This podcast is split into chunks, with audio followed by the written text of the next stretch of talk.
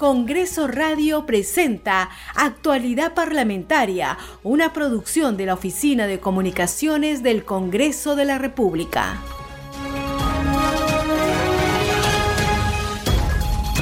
Muy buenos días, bienvenidos a una nueva edición de Actualidad Parlamentaria por Congreso Radio, un Congreso para todos. Los saluda José Trujillo Ripamonti, hoy lunes 31 de enero de 2022, nuevo inicio de una jornada informativa con todo el acontecer en el Congreso de la República. Este programa se escucha en las regiones del país gracias a las siguientes emisoras. Radio Inca Tropical de Abancay en Apurímac, Cinética Radio en Ayacucho, Radio TV Shalom Plus de Tingo María, Radio Las Vegas y Radio Star de Mollendo en Arequipa, Radio Madre de Dios de Puerto Maldonado, Radio Amazónica de Satipo en Junín, Radio TV Perú de Juliaca en Puno, Radio Amistad de Lambayeque, Radio El Pueblo de Ayacucho, Radio Satel Perú de Lampa en Puno y Radio La Voz del Valle de Aplau en Arequipa. Estos son nuestros titulares. El Pleno del Congreso sesiona hoy lunes 31 de enero desde las 10 y 30 de la mañana. En dicha sesión se realizará la interpelación al ministro de Energía y Minas, Eduardo González, con la finalidad de que informe sobre la legalidad de la designación de Daniel Salaverry en la presidencia del directorio de Perú Petro.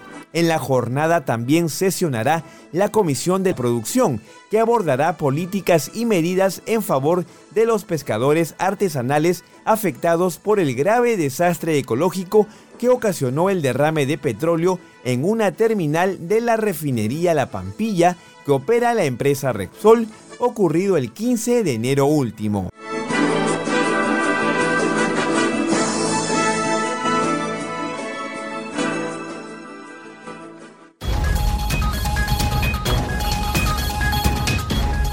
Vamos con el desarrollo de las informaciones en actualidad parlamentaria por Congreso Radio y les contamos que el Pleno del Congreso sesiona hoy desde las 10 y 30 de la mañana.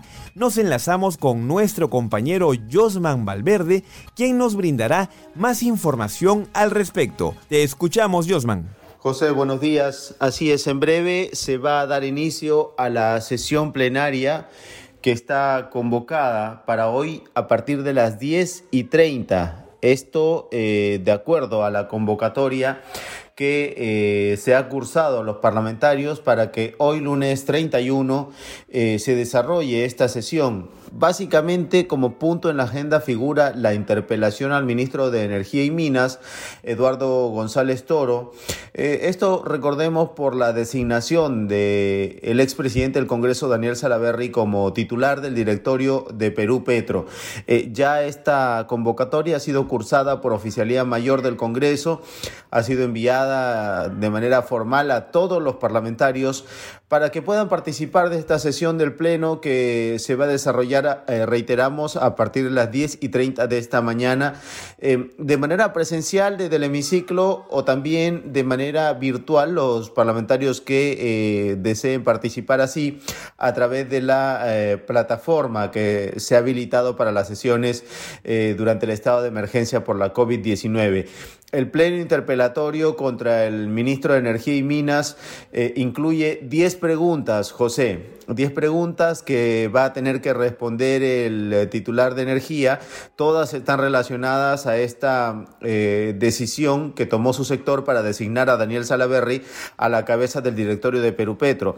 Y sí es necesario mencionar esto que eh, Daniel Salaverry, cuya designación fue cuestionada y que motivó además la interpelación, eh, renunció el pasado 25 de enero de manera irrevocable al cargo de presidente del directorio de Petroperú. Eh, sin embargo, está eh, cursada esta citación, entonces, con 10 preguntas vamos a conocer ya en breve, en unas horas más, el desarrollo y, o qué va a ocurrir en todo caso con este tema, porque también existe ya en el portal publicada la agenda no solamente para hoy, sino también eh, para eh, las sesiones plenarias del 1 y 2 de febrero, de mañana y pasado mañana, en la cual hay una serie de temas de interés nacional que se van a debatir, pero entre ellos también figura en esta agenda eh, una moción presentada por la congresista Patricia Chirinos, tercera vicepresidenta del Congreso. Ella es del Grupo Parlamentario Avanza País, mediante la cual está proponiendo que el Congreso conforme una comisión multipartidaria investigadora eh, que fiscalice los hechos que han ocurrido en torno al derrame de petróleo en las costas del distrito de Ventanilla. Así que esto también figura en la agenda.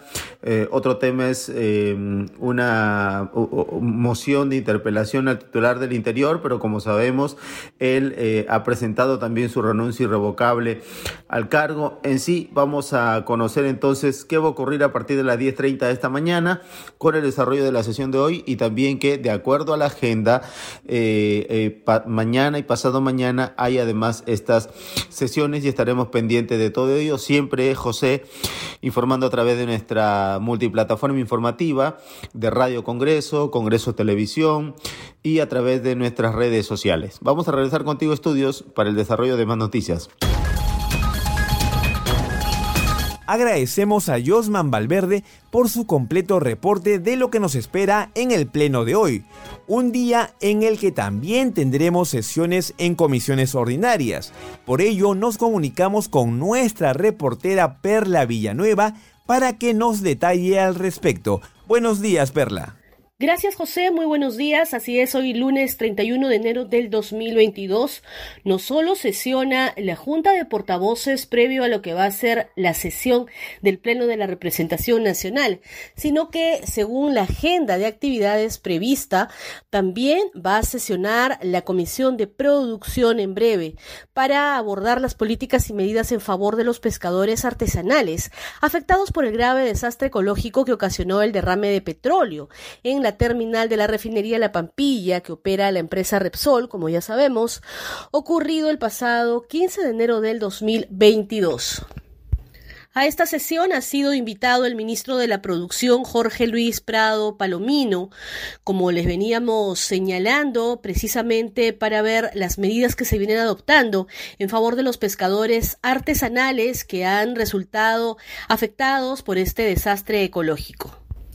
En breve también se realiza la sesión extraordinaria de la Comisión de Economía. En esta sesión se van a sustentar un total de siete proyectos de ley. Uno de ellos el referido a proponer la ley de zonas económicas especiales que promueven el comercio exterior. Otra de las iniciativas legislativas que se van a sustentar en esta sesión es aquella que propone crear el canon para el pueblo y también otro de los proyectos de ley a sustentar es el que propone establecer medidas especiales para empresas en reestructuración patrimonial en el marco de la Ley General del Sistema Concursal a fin de fortalecer la gestión ambiental en áreas impactadas y o con pasivos ambientales mineros. También se ha previsto la sustentación de la propuesta que plantea disponer la devolución del 100% del saldo de los aportes previsionales a los afiliados del sistema privado de administración de fondos de pensiones que se acogieron al beneficio de la ley 31.192, entre otras iniciativas legislativas como ya le hemos informado. Y a las doce y media se brindará la conferencia de prensa para informar sobre el trabajo realizado en las sesiones extraordinarias reglamentarias del Parlamento andino que se desarrollaron en la ciudad de Santiago de Chile del 24 al 29 de enero del 2022. Esta conferencia se realizará en la Plaza Simón Bolívar, frontis del Palacio Legislativo. Son las actividades entonces, José, para hoy en el Congreso de la República. Adelante contigo.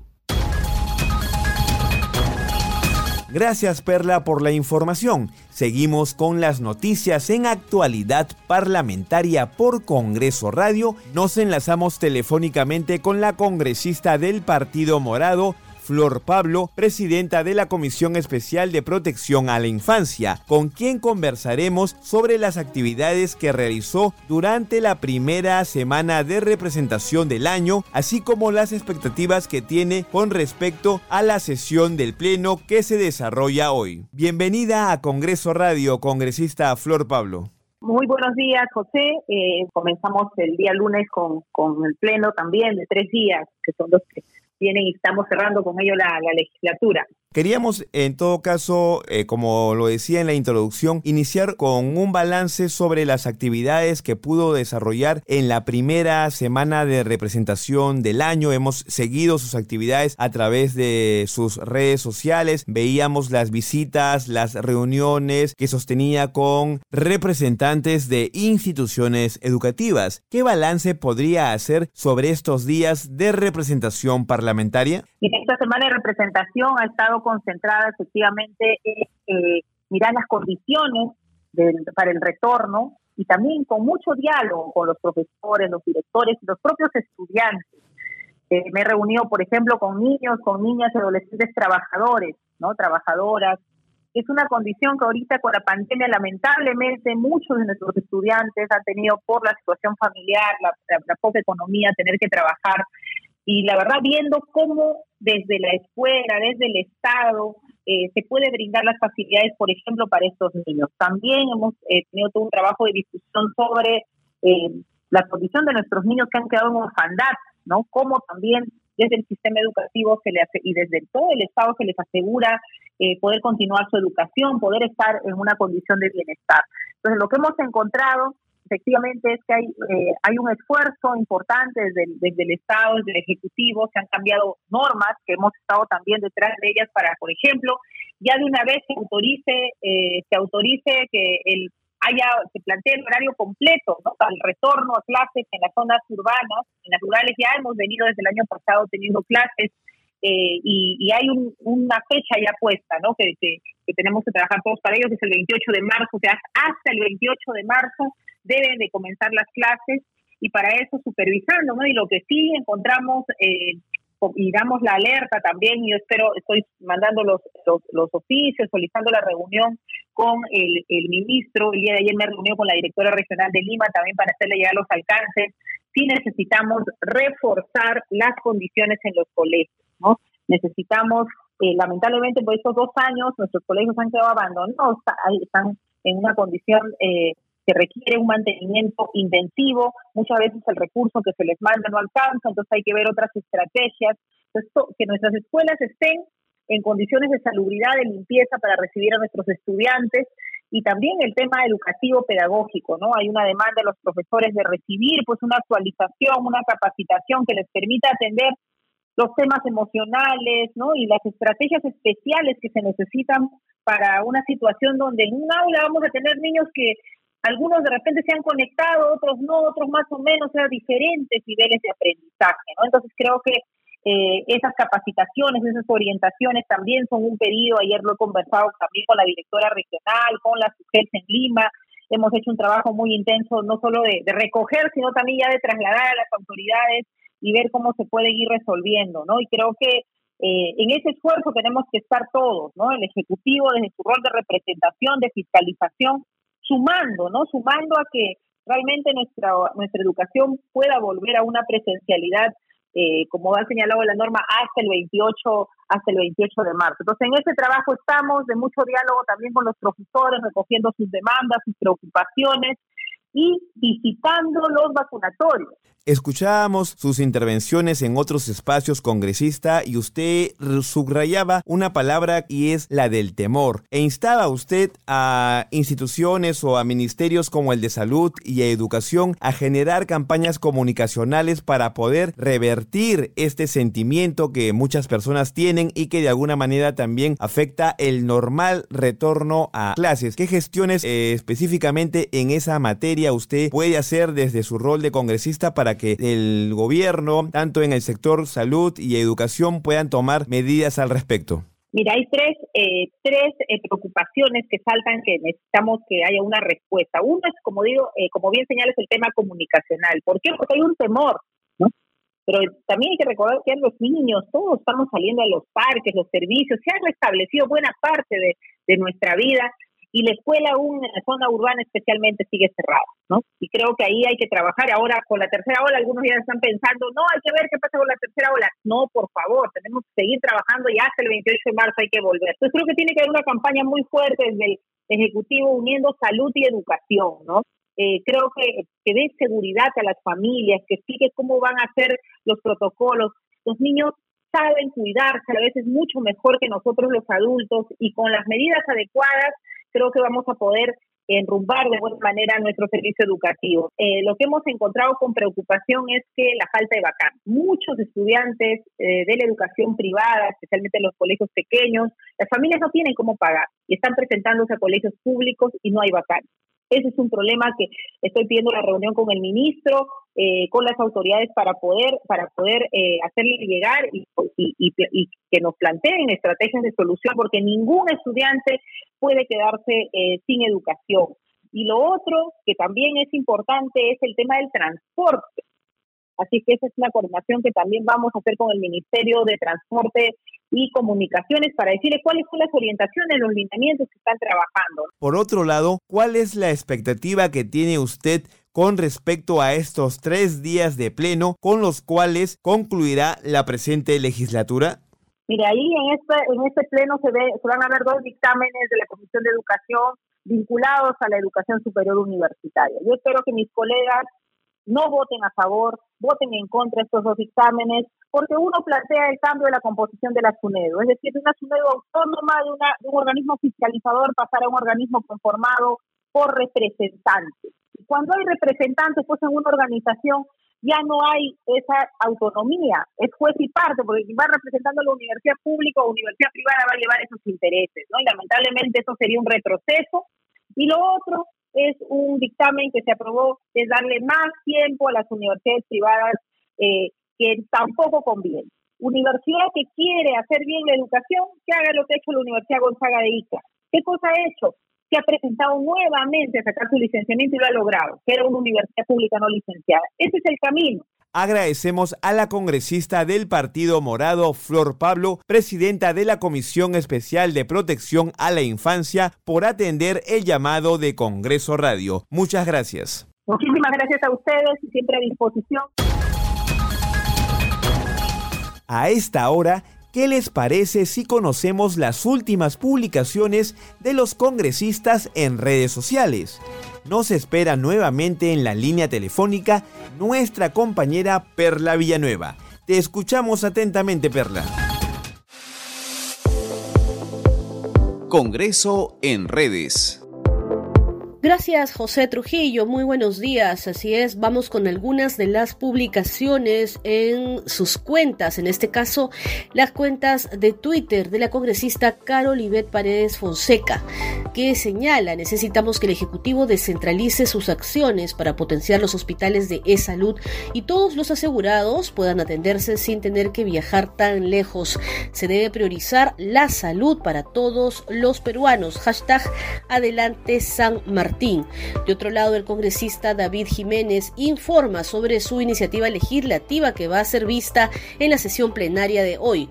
Buena noticia, dice nuestro proyecto de ley número 205 que impulsa el cierre definitivo de límites entre las regiones de Junín y Cusco se encuentra en la agenda del Pleno del Congreso de la República de hoy.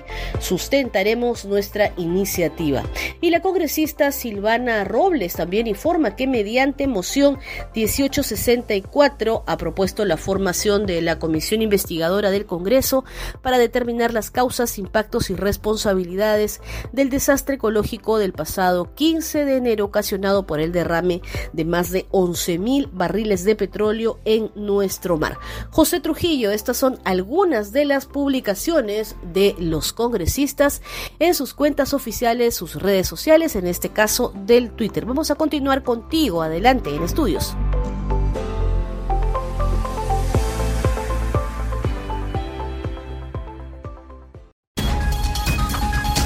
Gracias Perla. Vamos llegando al final de la presente edición de Actualidad Parlamentaria, pero antes saludamos al congresista Germán Tacuri Valdivia, presidente de la Comisión de Comercio Exterior y Turismo y representante de la bancada de Perú Libre por la región Ayacucho.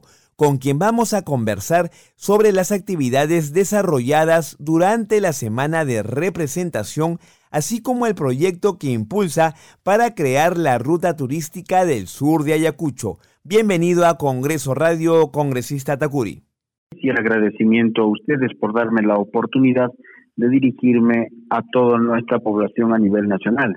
De manera precisa, usted ha manifestado que nosotros estamos en esta semana de representación escuchando las necesidades eh, de nuestro pueblo, pero también proponiendo algunas algunas normas o leyes que nos permitan el desarrollo. En este caso, estamos estableciendo un, la ley mm, que de la que permita la creación de la ruta turística de, la zona sur de Ayacucho, ya que tenemos atractivos naturales tan importantes no tenemos nada que envidiar a nivel nacional y, podemos compararnos en otros lugares. Así, así lo mismo como muchos han promocionado, por ejemplo, el vuelo de los cóndores en Colca, nosotros tenemos aquí en Ayacucho, en el sur de Ayacucho, el vuelo de los cóndores también. Pero a diferencia entre uno y otro, diremos que en Ayacucho podemos avistarlos a 15 o 20 metros nada más de distancia para, para nosotros ah, que realmente es muy bonito, es muy maravilloso. Así tenemos las andenerías del, de Colca, tenemos el, es decir, lugares atractivos tan importantes que nos permitan tener lugares muy, muy, digamos así, miradores naturales y las cataratas y diferentes sitios que nosotros tenemos que, trabajar para poder decir que hay que poner en valor.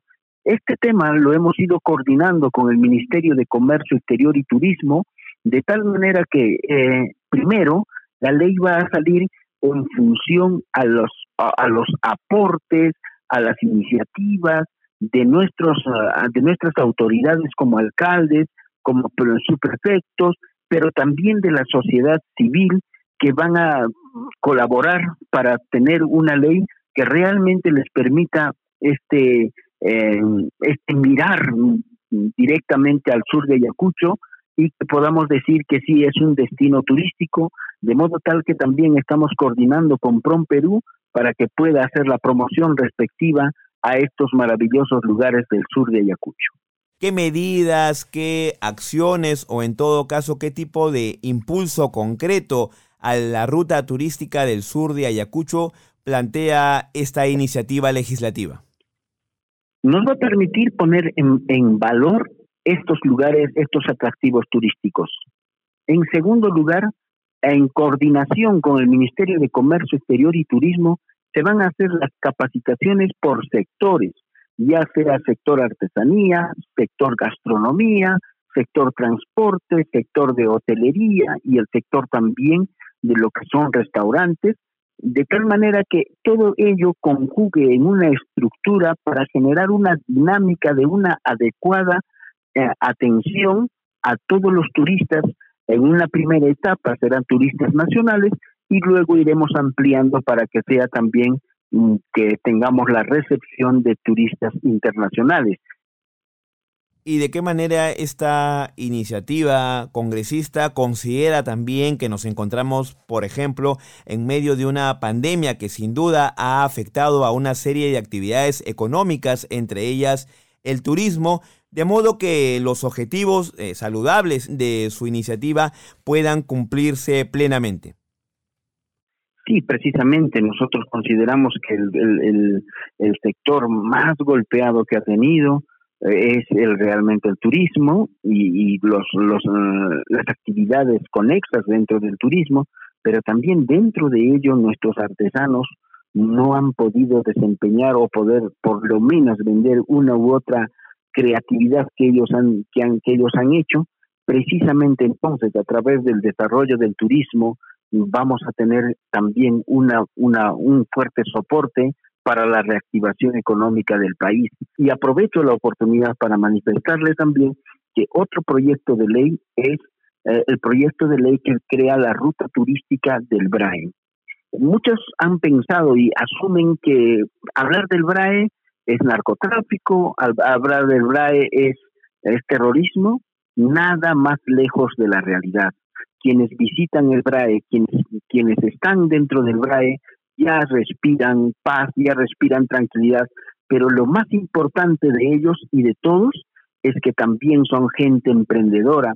Finalmente, congresista Takuri, ¿en qué etapa se encuentran estas dos iniciativas legislativas que nos ha comentado que son sin duda muy importantes para promover el desarrollo turístico y económico en la región Ayacucho y de qué manera también han sido recibidas por el resto de bancadas en el Parlamento. En esta, estamos en la primera etapa, el recojo de mm, inquietudes, opiniones, eh, para que este sustento de del proyecto de ley eh, sea tan fuerte como para que todos, como usted manifieste, de todas las bancadas puedan darle una mirada importante y que puedan aprobar. Muchas gracias, congresista Germán Takuri Valdivia, presidente de la Comisión de Comercio Exterior y Turismo y representante de la bancada de Perú Libre por la región Ayacucho, por acompañarnos en Congreso Radio. Muchas gracias a ustedes y los felicito por esta diversidad de información y me pongo a su servicio. Muchas gracias. Este programa se escucha en las regiones del país gracias a las siguientes emisoras. Radio Inca Tropical de Abancay en Apurímac, Radio Star de Moyendo en Arequipa, Radio TV Shalom Plus de Tingo María, Cinética Radio en Ayacucho, Radio Madre de Dios de Puerto Maldonado, Radio TV Perú de Juliaca Puno, Radio Amistad de Lambayeque, Radio El Pueblo de Ayacucho, Radio Satel Perú de Lampa en Puno y Radio La Voz del Valle de Aplao en Arequipa. Enseguida vamos con los titulares de cierre. El Pleno del Congreso sesiona hoy lunes 31 de enero desde las 10 y 30 de la mañana. En dicha sesión se realizará la interpelación al ministro de Energía y Minas, Eduardo González, con la finalidad de que informe sobre la legalidad de la designación de Daniel Salaverry en la presidencia del directorio de Perú Petro. En la jornada también sesionará la Comisión de Producción, que abordará políticas y medidas en favor de los pescadores artesanales afectados por el grave desastre ecológico que ocasionó el derrame de petróleo en una terminal de la refinería La Pampilla que opera la empresa Repsol ocurrido el 15 de enero último. La presidenta de la Comisión Especial de Protección a la Infancia, Flor Pablo, instó al Poder Ejecutivo a desarrollar una campaña comunicacional para enfrentar el temor del regreso a clases presenciales, así como a atender la falta de vacantes en instituciones educativas públicas y a establecer lineamientos en materia de transporte de escolares. El congresista Germán Takuri presidente de la Comisión de Comercio Exterior y Turismo, informó que impulsa la puesta en valor de atractivos turísticos del sur de Ayacucho, en coordinación con el Ministerio de Comercio Exterior y Turismo y con autoridades locales.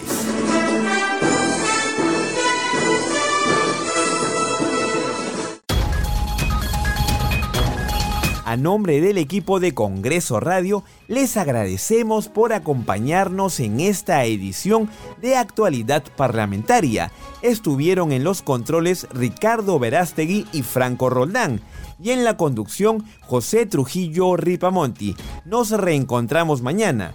Muy buenos días.